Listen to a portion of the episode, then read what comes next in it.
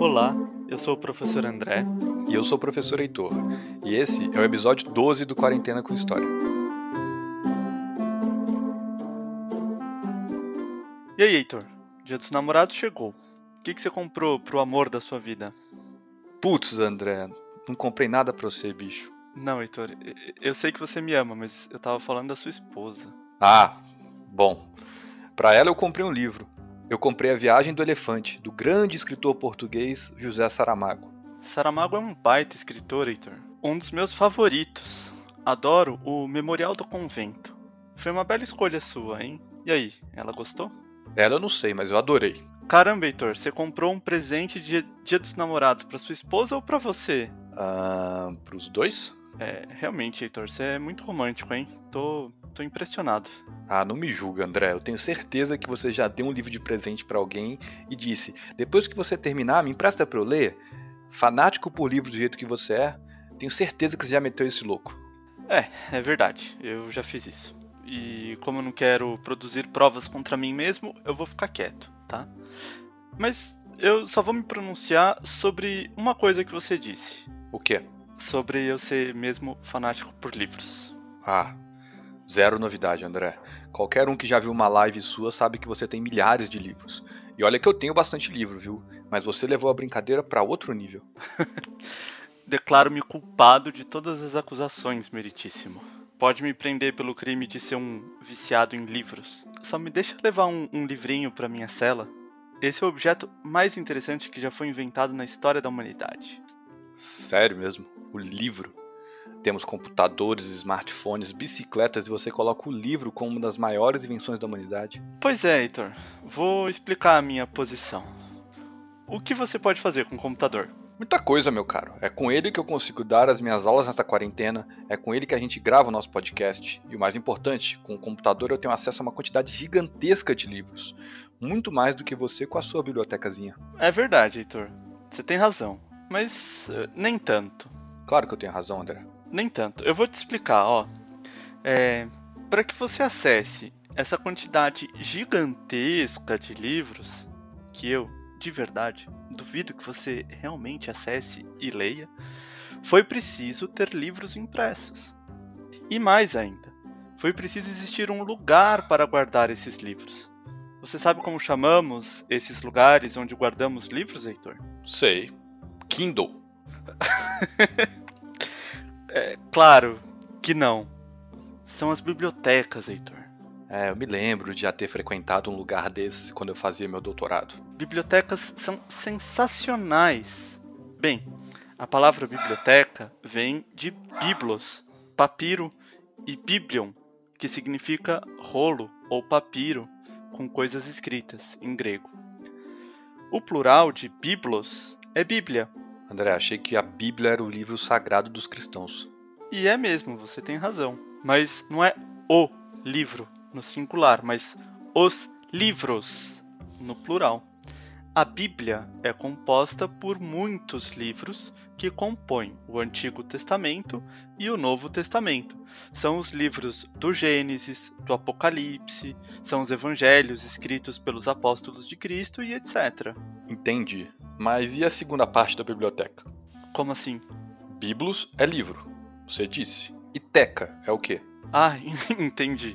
É, teca vem do grego teke, que significa caixa ou lugar onde se guardam coisas. Remete então à ideia de organização e arrumação.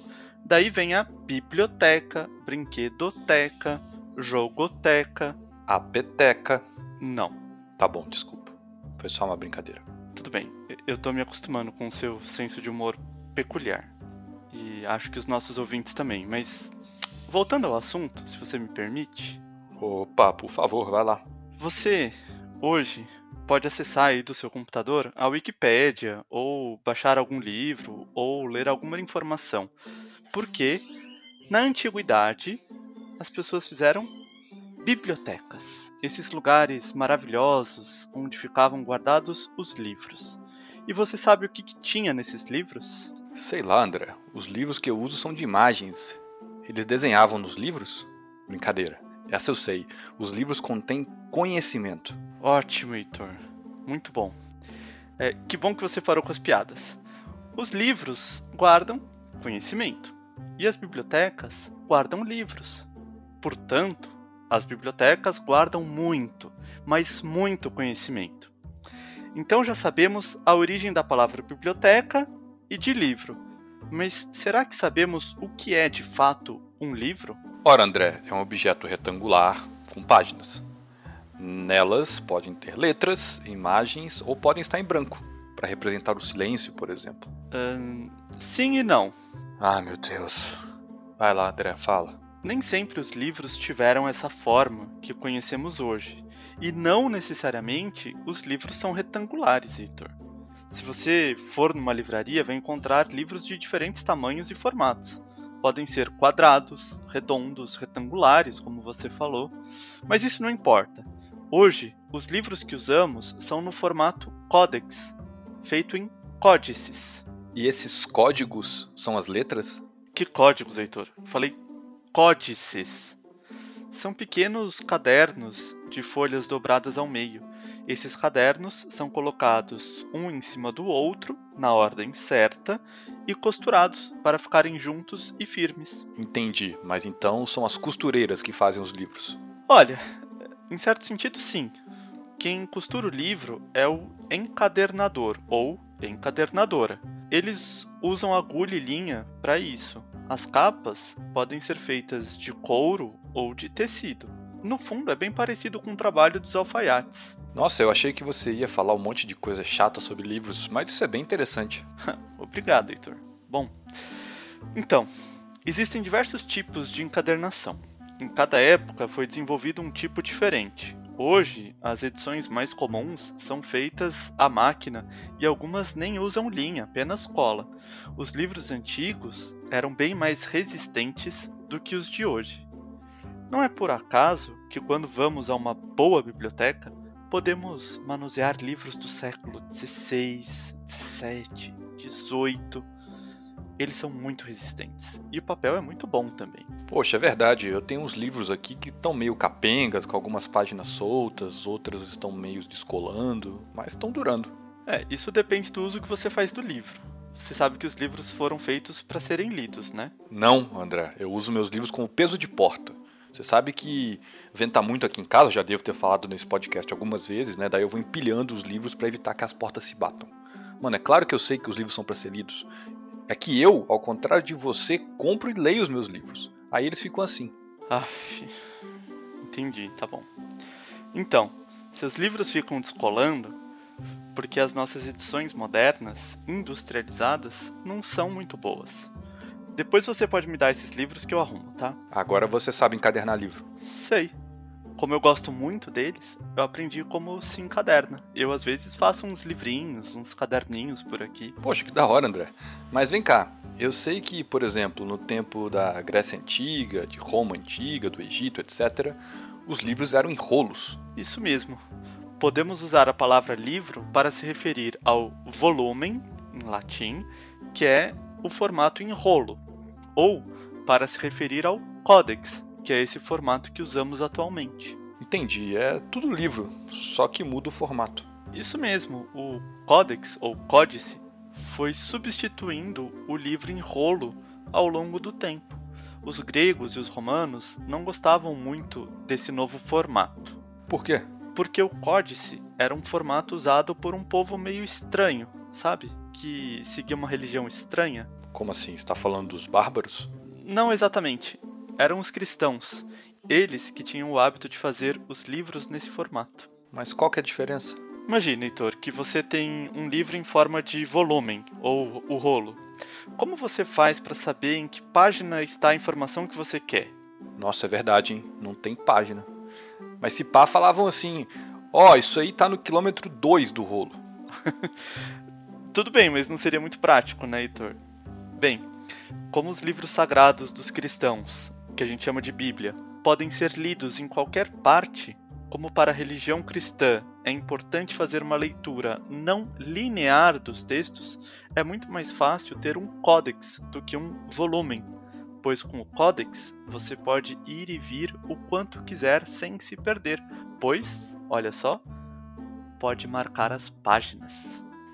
Caraca, André, isso é muito mágico. Pois é, Heitor. São coisas sobre as quais não estamos acostumados a pensar, não é mesmo? É mesmo. Mas antes do volume, então não havia livros? Não. Sabemos, assim, que os povos da Mesopotâmia escreviam em tabletes de argila. O conjunto desses tabletes, ou tablets em inglês, e sim, os tablets foram inventados na Mesopotâmia, formavam o que podemos chamar de livro, mas eles não eram encadernados, eles apenas eram guardados juntos numa bolsa de couro. Já na Mesopotâmia, né, as pessoas guardavam esses tabletes nas bibliotecas. Por isso que hoje nós podemos acessar na internet ou comprar em qualquer livraria a história de Gilgamesh, ou saber quem foram os reis e os povos que dominaram aquela região. Nossa, André, por trás da Wikipédia ou de toda a informação disponível na internet tem uma biblioteca. Ou melhor, várias bibliotecas. Isso mesmo. Por isso que eu disse lá no começo que o livro foi uma das maiores invenções dos seres humanos. Foram os livros e as bibliotecas que permitiram o acúmulo de conhecimento ao longo do tempo. Você tem razão. E agora que você falou sobre isso, eu me lembrei que quando eu tinha que fazer trabalho na escola, não era fácil acessar a internet, então a gente usava muito as enciclopédias. E você sabe de onde veio essa ideia de fazer a enciclopédia? Sei porque eu dou aula sobre isso, André. Foram os iluministas, no século XVIII. Eles tinham a ambição de registrar todo o conhecimento da humanidade até aquele momento nesses livros que foram batizados de encyclopédie. Falou até em francês agora, hein? Bonito. Mas eu tenho uma pergunta para você. Manda! Você acha que o livro de papel vai acabar? Olha, André, a boa pergunta, viu? Você sabe que quando começou essa coisa de Kindle, PDF e e-book, muito se especulou sobre o fim do livro em papel. Até houve, lá por volta dos anos 2010, né, um pico de venda dos livros digitais, que superou a venda dos livros físicos em papel, mas depois disso não se sustentou. Hoje, os livros são muito vendidos em formato físico mesmo, em papel. Então eu acho que vamos ter por muito tempo ainda os dois tipos, o livro digital e o livro físico. E o que, que você acha? Eu concordo com você e acho muito perigoso depender apenas do livro digital. Se der uma pane nos computadores ou se ficarmos sem energia elétrica, como vamos ler, como vamos acessar toda essa informação que os livros nos fornecem? Lembra que na semana passada a gente falou das velas? Então, com o livro de papel, se acaba a luz, você pode continuar a sua leitura à luz de vela, às vezes é até mais romântico, né? Cria um clima, lê um Conde Drácula, lê um Bram Stoker num livro de papel, à luz de vela. Mas se acabar a luz, você pega o seu Kindle e acende uma vela do lado. Bom, e com o livro físico podemos fazer milhares de cópias e espalhá-las pelo mundo. Mesmo que se destruam algumas cópias, outras ainda vão sobreviver. Tem razão, André. A Inquisição na época moderna e o nazifascismo de Hitler e Mussolini na Alemanha e na Itália proibiram alguns livros de circular e queimaram muitos, mas muitos livros.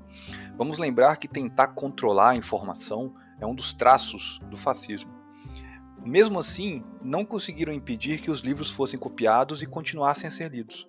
E sem falar, como você já comentou mais cedo, um livro em papel pode durar milhares de anos. E além disso, o livro impresso, a gente pode pegar, abrir e dar aquela cheiradinha assim, né?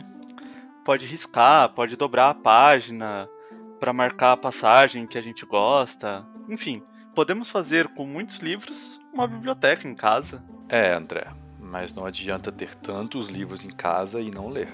Mas eu leio os meus, tá?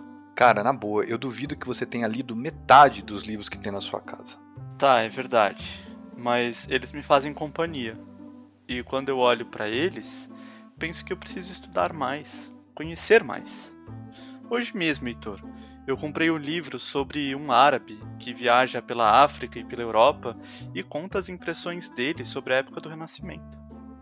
As livrarias devem ter vendido muito nessa quarentena, não é mesmo? Sim, de fato. Algumas livrarias até anunciaram, há algumas semanas atrás, recordes de venda. Quem sabe os livros não se tornem verdadeiros concorrentes da Netflix? Este podcast foi escrito, apresentado e produzido por mim, professor Heitor. E por mim, professor André. A revisão do roteiro foi feita pela professora Mariane e pela professora Maíra. A edição de som é da Tatiana Buldaquian. E neste episódio estamos estreando uma arte nova para o nosso podcast, feita pelo estudante Gabriel Fernandes Juarez. Valeu, Gabriel, ficou da hora. Obrigado a todas e a todos que ouviram até aqui. Fiquem em casa, ajudem nas tarefas domésticas e não se esqueçam de sempre lavar bem as mãos. Tchau, tchau.